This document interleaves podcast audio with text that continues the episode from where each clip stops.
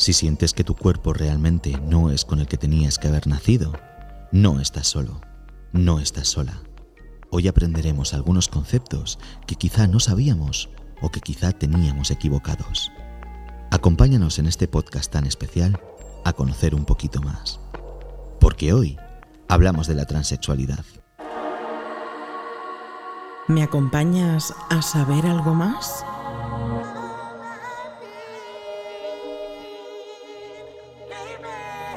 Te daremos las respuestas más ingeniosas y cautivadoras a las preguntas más interesantes.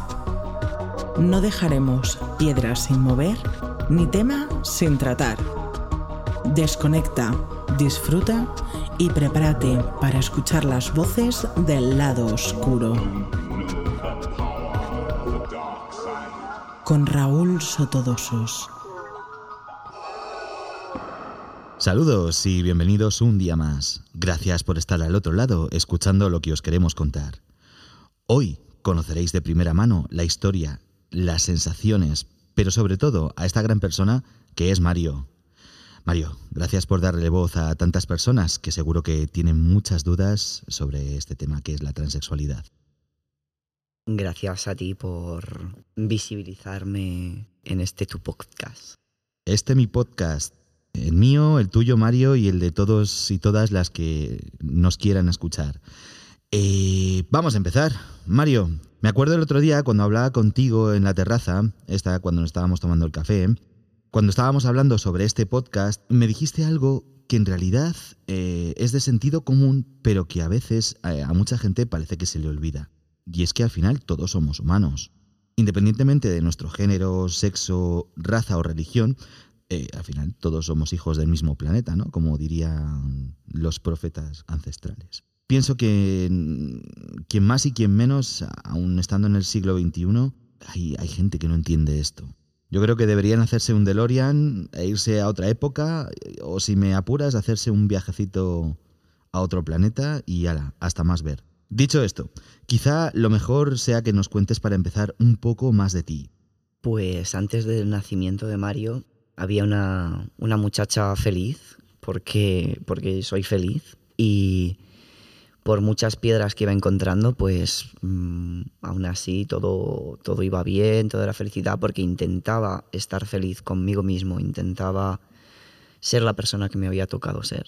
Aunque algo dentro de mí me seguía removiendo, estaba bien conmigo, o sea, no todas las personas trans han tenido una infancia mala.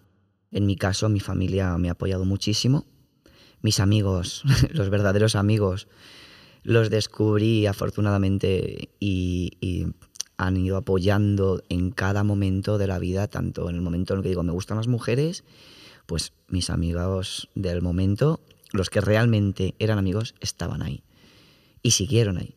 En el momento que digo nace Mario, mis verdaderos amigos y mi verdadera familia sigue ahí. Entonces, eh, digamos que, que el primario, mm, en mi caso, no ha sido malo.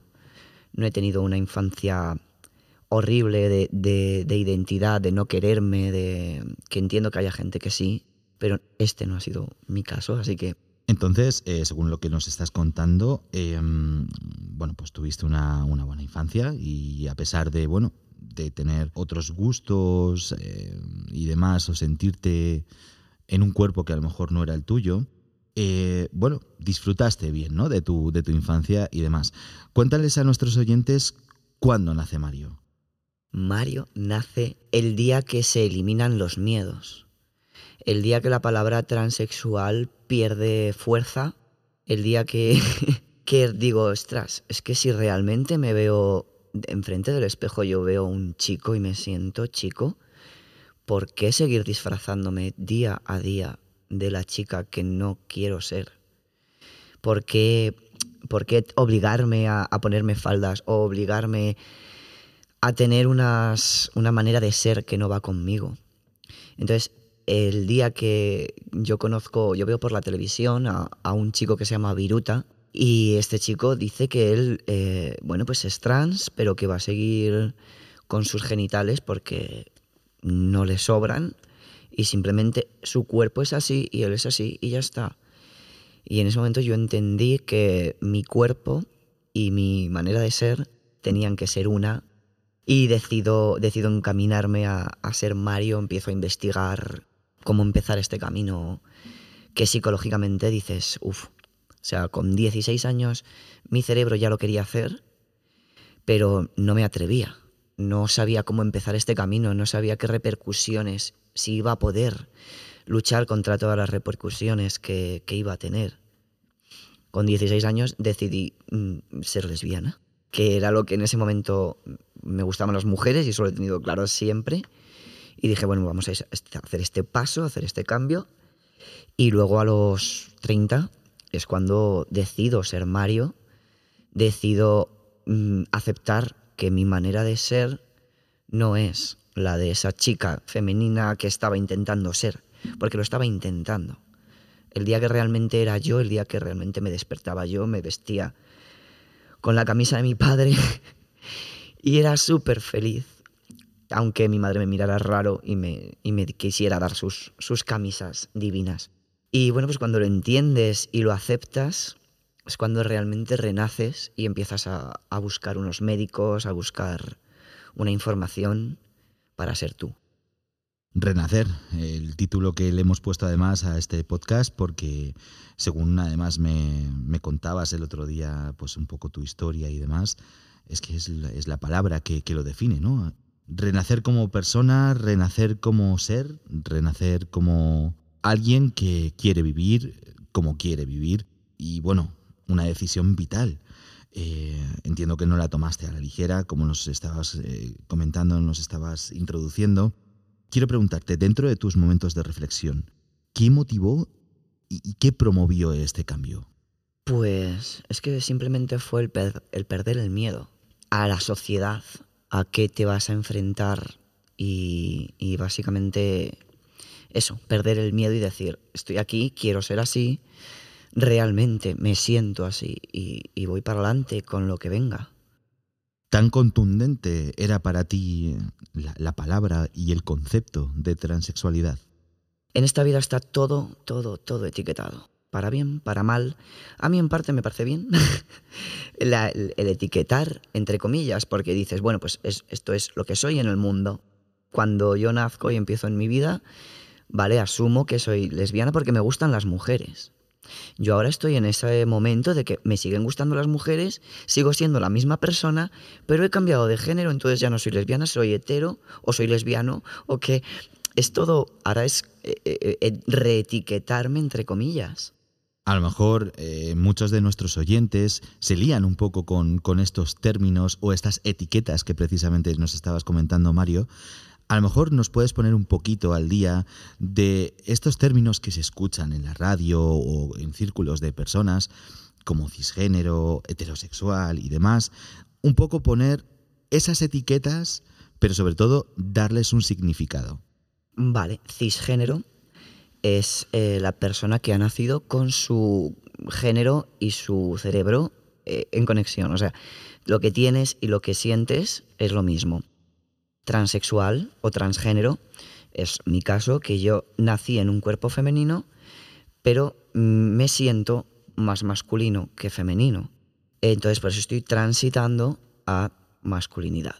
En género es eso. Bueno, eh, luego hay gente sin género que también pues, es esa gente que no se siente ni femenino ni masculino y que a mí en realidad es lo que me gustaría que todo el mundo fuera todo el mundo debería de ser a género o no tener género de decir mmm, soy una soy hembra, soy varón, ¿qué más da? Yo, en mi caso, que adoraba a mi madre y me, y, me, y me dejaba hacer lo que ella quisiera. Y me he tenido que poner muchas faldas porque mi madre me obligaba, entre comillas. No es que me obligara, pero sí, venga, ponte este vestidito, ponte este tal. Y por complacerla a ella dices, bueno, pues venga, pues me pongo mona. Y me dejo maquillar y me dejo peinar. Otros, en mi caso, te digo yo que no se han dejado. Pero bueno, es parte de, de, mi viaje, es parte de mi yo. Yo creo que haber sido mmm, mi yo femenino me ayuda muchísimo en el día de hoy a comprender muchas cosas y ser Mario también me está ayudando a comprender mucho a día de hoy simplemente por ahora llamarme Mario yo ya soy un violador. Que eso me parece como, pero si ni siquiera me conoces, si ni siquiera sabes quién soy, ¿Te refieres de cara a otras personas o a las redes sociales o ese tipo de cosas o qué? De cara a la sociedad, por, mira, por ejemplo, yo hago maquillaje eh, de cine, ¿vale? Caracterización. Entonces, por el 8 de marzo, me hice una caracterización maquillado como si me hubieran golpeado, como si hubiera recibido una paliza, con una canción precisamente para ese día, reivindicando que cualquiera, tanto una mujer como un hombre trans, como un hombre cis, como cualquier persona, puede ser maltratado. Sí que es cierto que a día de hoy la mujer está en un 90%, 90 de maltrato, pero que se vea como una cosa también de todo el mundo, que no solamente los hombres pegan a las mujeres, o que yo por ahora ser hombre no voy a pegar a nadie, que yo en mi vida pasada he podido tener maltrato por ser mujer y a día de hoy, como ya soy un hombre, ya no puedo hacer esta clase de vídeos o ya no puedo ya no puedo hacer, ya no puedo ser feminista, porque ahora soy hombre. ¿Cómo, ¿Cómo no voy a ser feminista? Si vengo, sigo siendo, mm, digamos, del ombligo para abajo, mujer, entre comillas, en ese sentido es eh, tener que enfrentarte a una sociedad que ahora mismo está luchando contra los hombres, cuando tú simplemente por fuera ahora eres un hombre y no saben nada de ti, porque si yo no te digo, tú porque me conoces, pero si yo no te digo mm, lo que he sido antes, nadie lo sabe nadie. Qué interesante, qué interesante todo lo que nos cuenta Mario y, bueno, creo que además ha llegado un poco el momento de profundizar un poquito más ya en, ese momento del cambio. Claro, yo quiero pensar que al principio eh, esto no fue sencillo, obviamente. Además, sobre todo a nivel físico, eh, fue como una experiencia súper drástica. Imagino que, no todo fue operarse y ya está, ya, soy, ya soy varón. ¿Por qué no les cuentas a nuestros oyentes el procedimiento que tuviste que seguir antes, durante y, si es el caso, y sigues, actualmente? Eh, a ver, antes mm, depende de la edad. Si eres menor de 16 años, creo, 18, tienen que darte unos bloqueantes cosa que a mí no me los han dado porque yo empecé ya con 31, entonces a mí directamente testosterona y unos bloqueantes sí, pero mm, no como a los de 16 años, que a los de 16 años no les dan testosterona hasta que ya, ya son mayores de edad. Porque yo os conozca, hay dos, dos tipos de testosterona, una que es pinchada, que es con la que empecé, al año no me funcionó, entonces me la tuvieron que cambiar y ahora estoy con testogel, que es diaria, un gel que te frotas y una pastilla que es un bloqueante para los ovarios en caso de que no me opere, que por ahora no me voy a operar, no me voy a quitar los, me voy a hacer la esterectomía. Entonces en mi caso sigo con los bloqueantes de los ovarios para siempre. O sea, en cuanto que dejo de, de tomar las hormonas y el bloqueante, me vuelve la regla, porque tengo varios. Entonces, ella sigue. Hay gente, yo creo que soy el 1%, también te lo digo, ¿eh? Soy el, el 1% que por lo que sea, la, testosterona no me está cogiendo. Y, pues me siguen cambiando hasta que me coja bien, no sé por qué. En otros casos, que tengo amigos, siguen con su pinchazo al mes y fuera, y no hay problemas. Entonces también es muy personal en ese sentido. Cada cuerpo, cada, cada uno estamos reaccionando de una manera y, y así va. La tónica de, la, de las vidas trans.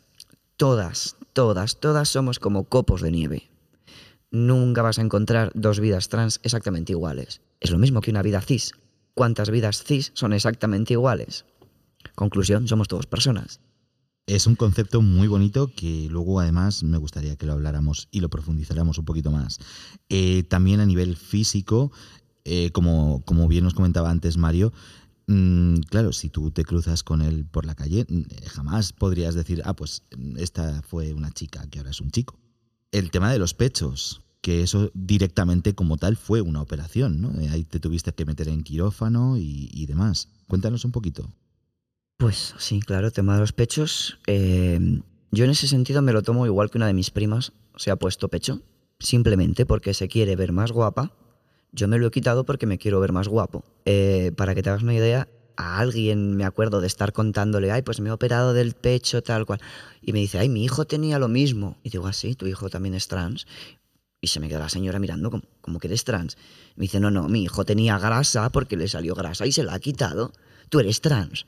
Entonces fue una de, pues, sí, señora, yo venía con la grasa ya de mi casa. En este añito que yo estuve un año hormonándome para reubicar la grasa, eh, toda la grasa de, aparte de mucho ejercicio de pectoral, toda la grasa eh, a mí se me fue a la, a la cintura, antes tenía una cinturita avispa, pues esta cinturita avispa desaparece, se me hace una, una cintura recta, porque toda la grasa se distribuye. Entonces, cuando yo llego a operarme, yo lo único que tengo son mamas, mm, glándulas mamarias. No tengo, mm, tenía un 2% de grasa. En mi caso, lo hicieron perioreal. En mi caso, no tengo cicatriz. O sea, mi cicatriz es invisible. Hay otros chicos que les hacen una cicatriz que se llama la T invertida o la biolateral, que lo que hacen es rajar toda la parte inferior del pecho. ¿En qué casos? Pues en el caso de que tengas mucho pecho. Yo en mi caso tenía una 90 o menos. O sea, cuando me fui a operar, ya te digo que ya había perdido y tenía una 80 o menos. Así que para mí es igual que este chico, hijo de esta señora, que era un chico, un hombre cis, y se estaba operando porque no se veía bien en la playa con sus pechos de, de, grasa, pues en mi caso yo me operé para simplemente verme más mejor. Qué maravilla, qué maravilla. La verdad es que me encanta tenerte aquí, me encanta que, que compartas esta tu historia con, con, todos nosotros. Lo siguiente que te quería comentar, lo siguiente que te quería preguntar, ahora que ya nos has metido un poquito dentro de, de, esta experiencia física, el tema de las hormonas, el tema de la operación y demás, quiero preguntarte, ¿has tenido que enfrentarte a muchos trámites legales? Es decir, porque una cosa es lo físico, una cosa es toda la transición física que, tu cuerpo tiene que sentir, pero claro, luego a nivel social, a nivel burocrático, has tenido que enfrentarte a, muchos obstáculos, has, has, tenido que superar alguna clase de, de diagnóstico psicológico o algo por el estilo. Aquí en Madrid ya no es obligatorio un examen psicológico como tal. Sí que te tienen que diagnosticar disforia de género, pero te ven los propios médicos en el hospital en el Ramón y Cajal y te diagnostican ellos, ellos te dan la medicación y todo. O sea, en Madrid no es obligatorio ahora mismo pasar por psicólogos. En Madrid. Sé que hay otras comunidades que sí. Lo divertido llega cuando te quieres cambiar de nombre en tu DNI, ¿vale? Que tú has, llevas yendo al Ramón y Cajal. En mi caso, yo llevaba yendo un año al Ramón y Cajal. Lo normal son dos, o estar operado, como fue mi caso. O sea, yo lo que hice para saltarme el último año de, de estar con el DNI mal, pues fue operarme antes. En vez de esperar un año más, lo hice antes. Una vez tienes esto, tú vas a cambiarte el nombre, recién operadito, y te dicen, vale, ¿y tu papel de disforia de género? Y tú dices, no, mira, yo es que soy de la Comunidad de Madrid y esto en mi comunidad no es obligatorio. Y te dicen, no, en la Comunidad de Madrid no, pero como en partes del resto de España sí, pues tú tienes que irte a un psicólogo, cosa que eh, hasta hace tres años era enfermedad mental, entonces tenías que pasar un proceso de dos añitos de psicólogo. Ahora ya eso, como ya no es enfermedad mental, pues ya lo han quitado. Pero aún así, eh, tú tienes que presentar un papel por un psicólogo o por un colegiado que diga que tienes esta disforia de género, presentar tu papel de que te has operado y el por qué te quieres llamar Mario. Yo sé de gente que te vas a viajar en estos dos años y tú vas con tu DNI antiguo y en tu DNI antiguo sale una chica y, y, y explícaselo a la señora que te que viene o el señor que viene a cachearte. Bueno, pues mmm, hay que esperar, hay que hacerlo como ellos quieren. Yo tuve la gran suerte de encontrar una psicóloga en un centro de estos que fui a preguntar, oye, mira, me pasa esto, y entró una psicóloga y dijo, ven conmigo, o sea, una señora a la que la debo una caja de bombones, porque en cuestión de media hora me hizo cuatro preguntas, me rellenó un papel y por eso pude. Si no, mmm, no, lo, no te cambian el nombre. Hace ya cuatro años que está esto quitado y aún así tenemos betas. Alucino con que se considerara una enfermedad mental. O sea, me parece alucinante eso que me, que me digas en los años 20 o en los años 30. Bueno, está mal, pero, pero bueno, se, puede medio entender, ¿no? Por, la sociedad y por la historia de la que, de la que provenimos. Pero en pleno siglo XXI, que se, que se siguiera considerando así, me parece alucinante.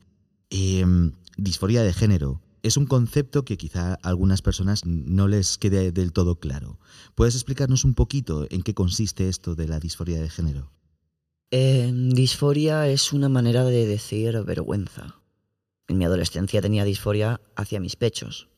No me gustaba mm, que se me notara el pecho, entonces siempre vas pues como encorvado, que no se te note nada. Disforia de género, pues lo mismo, pero entero tú.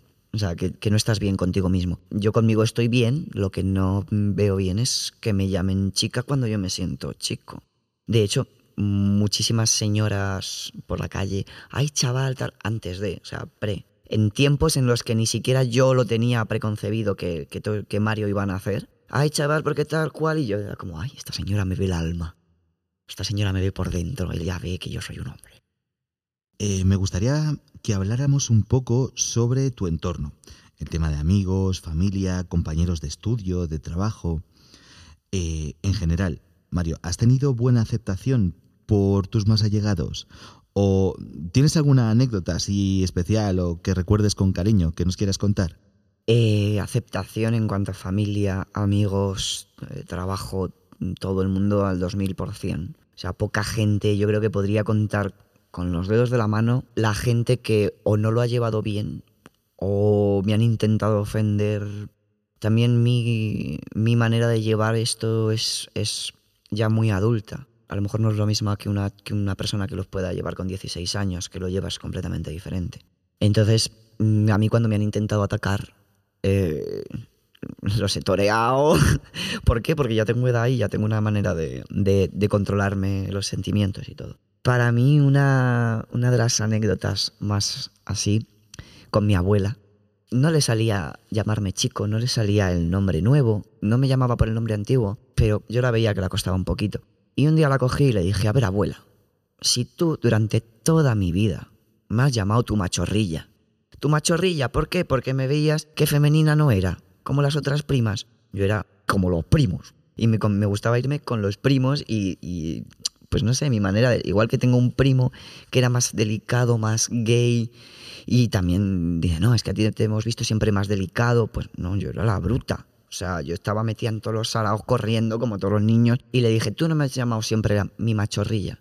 Pues entiende que es que la machorrilla ha querido salir entera. Y ahora soy Mario y me miró y me dijo, ay, mi niña, pues tienes razón, ahora eres mi niño. O ya eres mi niño. Algo así me dijo, como aceptando que, que realmente yo me sentía feliz así. Y desde ese momento jamás volvió a equivocarse. Jo, qué guay, ¿no? Tuvo que ser una, un momento súper especial, ¿no? Para ti en ese, en ese sentido. Pues eso, alguien como, como tu abuela, que es una figura que te ha criado y, y que siempre te ha tratado de forma especial, claro, para- entiendes que para, para esa persona, para ella, es, di- es difícil o es, o es un, un- un tránsito un poco más complicado que para otras personas más jóvenes o lo que sea. Pero claro, tiene que ser una- un momento muy especial. Además, eso me da pie a preguntarte, bueno, esto ya es curiosidad pura y dura.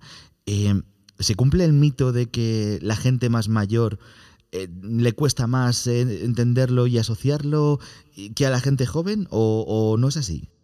Desde mi vista eh, he conocido gente de mi edad y más pequeños súper cerrados. O sea, ¿qué más te da lo que yo quiera tener al lado en la cama o lo que yo quiera ver en el espejo?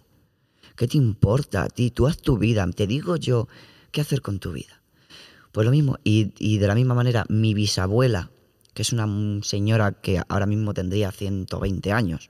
Te digo yo que está viva y, está y mi bisabuela era lo más comprensivo. Ella, con que no hicieras daño a la gente. Que fueras feliz sin hacer daño. Ella te apoyaba y te quería y punto. Y ya te digo, gente muy joven que debería mm, entender la vida con los ojos de hoy y no, y no, y no. Y dices, pero tía, ¿en qué mundo vives? La persona que más me dolió, una tía con un año más que yo, hermana de quien tú y yo sabemos. Y yo decía, pero ¿cómo puede ser que con, con un año más que yo tengas esta mente tan cerrada y no puedas ver el mundo con los ojos de hoy, con, la, con lo bonito que es simplemente vivir y dejar vivir? Es que yo no me imagino metiéndome en la vida de la gente y, diciéndole, no, es que tú no te, con esta persona no te puedes acostar. ¿Por qué? Porque a mí no me da la gana, porque a mí me parece mal. Entonces, como a mí me parece mal, pues no quiero que lo hagas. Aunque tú seas feliz, aunque sea lo que te gusta, no. Pues no entiendo. Pues ya sabéis, hay que buscar la felicidad, porque si la dejamos en manos de otras personas, muchas veces vamos a encontrar más lastres que, que ayudas, ¿no? Y por cierto, hemos cazado un mito, así que ya sabes, hay que mandárselo a, a ese famoso programa. Ah, pues mira. Bien, continuemos un poquito. Seguro que has podido conocer a más personas que, como tú pues han hecho el cambio de sexo o han renacido. Eh, entiendo que cada experiencia, como nos comentabas antes, pues es única con su propia historia y sus propias sensaciones, ¿verdad?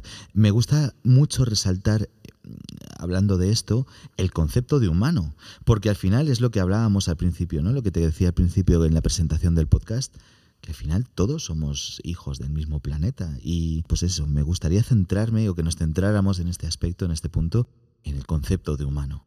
Conozco sin conocer porque ahora por Instagram conoces a mucha gente. Tengo el ejemplo de un niño que con tres años empezó a la vez que yo. Su mamá eh, le está siguiendo, le está acompañando en su viaje.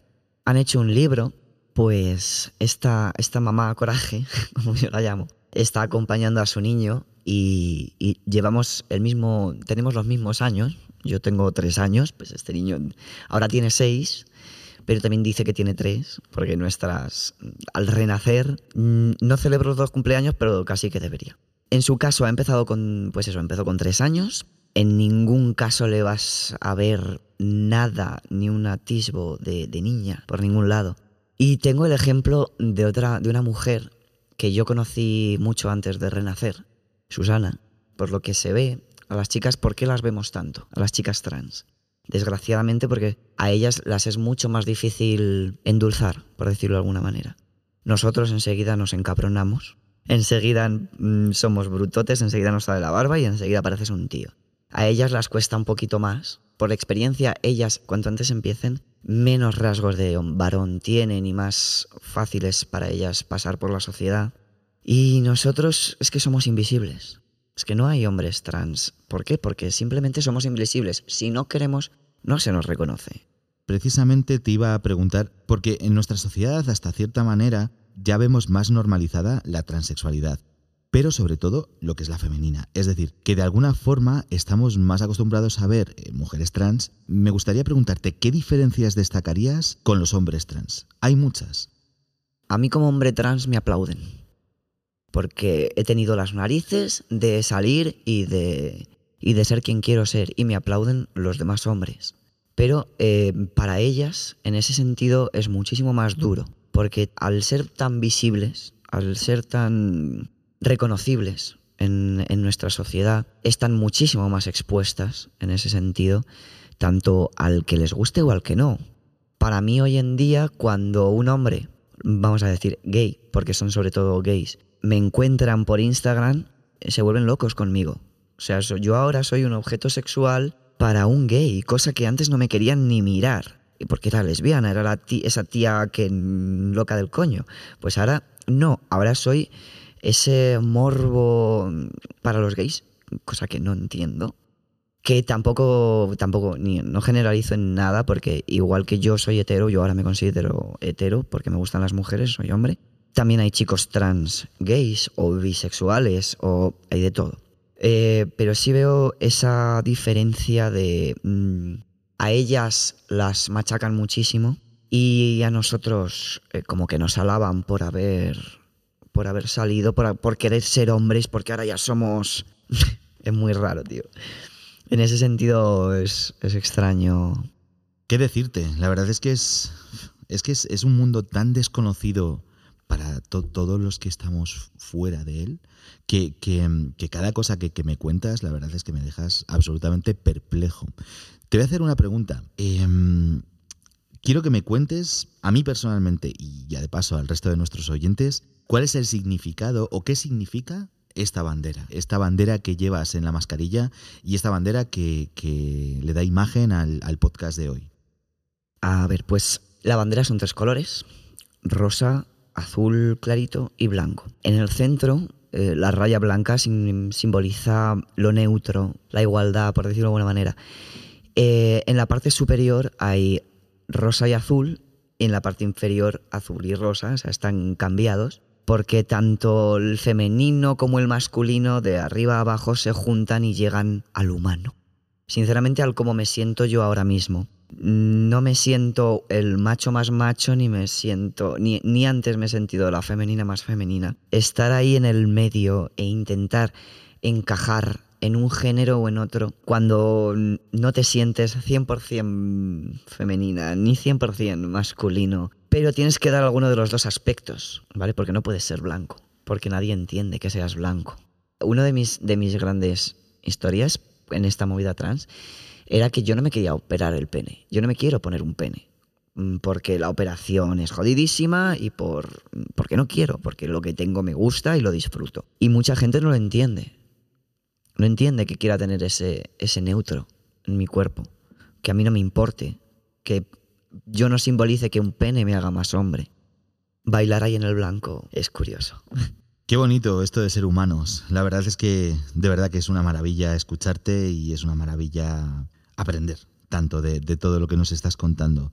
Eh, bueno, no se me ocurre mejor manera de cerrar este podcast de hoy que que les digas a estas personas, que a esta gente que habla bajito por el que dirán, em, y que seguro que le pasa a muchos y a muchas de nuestros oyentes, ¿no? Que, que, quieran escuchar este podcast. Seguramente esta gente quiere saber quién es el Mario actual, qué es lo que está haciendo ahora mismo Mario. Y por último, además, me gustaría que le dieras a esas personas de las que te comento que por el motivo que sea no se atreven o se sienten frustradas por sí mismas o por quien les rodea, algún consejo, hablándoles tú como Mario, ¿qué le dirías a esa chica o ese chico que no se atreve estos consejos que seguramente también venidos serán por la, por la gente? A ver, Mario después de renacer ya le ha perdido el miedo a todo. Mario decidió dejar su trabajo de toda la vida, que trabajaba como carnicera, pues ahora ya la carnicera es maquillador, porque siempre me ha encantado Halloween y carnaval. Mi vida era pensar en Halloween y cuando acababa Halloween pensar en carnaval. Y un día dije, pues mm, ya que soy Mario, ya que estoy físicamente y mentalmente bien conmigo, con quien soy, ahora voy a intentar laboralmente hacer lo que realmente me ha gustado siempre, o sea, mi hobby. Y mi hobby era maquillar, pero de zombie, de todo este rollo que siempre me ha, me ha gustado muchísimo. Y tuve la suerte de encontrar el camino, encontré una escuela, el Instituto del Cine, donde estoy con un grandísimo grandísimo, profesional, eh, Pepe Ket Glass. Nunca he tenido un referente en la vida, pero este señor ahora mismo me está haciendo cada mañana que me despierto pensar en mis plastilinas, como, como yo lo digo, en, las, en la silicona de platino. Me hace pensar en que quiero ser mañana. O sea, en el jefe de, de, de la sección de maquillaje que quiero ser mañana. O sea, me está haciendo superarme día a día porque me anima y me, y me ve que, me está gustando mucho. Y cuando ves una, una persona tan profesional como él que te mete caña, dices, ahí va, pues a lo mejor es que estoy en el buen camino y tengo que, seguir y, y creer en mí que esto es uno de los consejos. Simplemente, si algo realmente te gusta y crees en ti y dices, pues yo, pues si es lo que me gusta, voy a hacerlo. ¿Por qué no? ¿Por qué no probar? Yo también tengo la gran suerte de tener a mi padre que me está apoyando económicamente y, el pobre hombre me aguanta todo. Tienes que tener en cuenta tu, tu familia si te apoya bien y si no, pues para adelante, porque como tú nadie te va a apoyar y si tú lo decides, tanto en el momento en el que decidí ser trans, ser Mario, si yo no lo decido, nadie lo va a decidir por mí.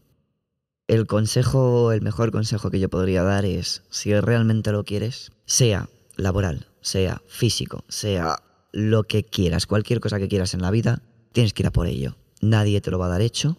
Nadie me vino y me dijo, toma tus hormonas. No. Yo tuve que ir y buscarme la vida, la médica de cabecera no sabía a dónde mandarme. Mm, casualmente que una de las experiencias que yo empecé a ver en ese momento, en el 2017, empiezo a ver a chicos trans. Casualidad que a uno de ellos lo he podido conocer, mi Rubén, que me adora, pero es otra vida trans, otra vida con sus más, sus menos. Y mi experiencia es esta, la suya es totalmente distinta dentro de que los dos llevamos la misma vida. Incluso a él me gustaría darle el consejo de vive como quieras, Hakuna Matata. O sea, mi ley de vida es Hakuna Matata. Vive y no hagas daño. Vive y deja vivir. Y creo que si todo el mundo hiciéramos eso, el planeta iría mucho mejor. Hakuna Matata. Hakuna Matata, sí, señor.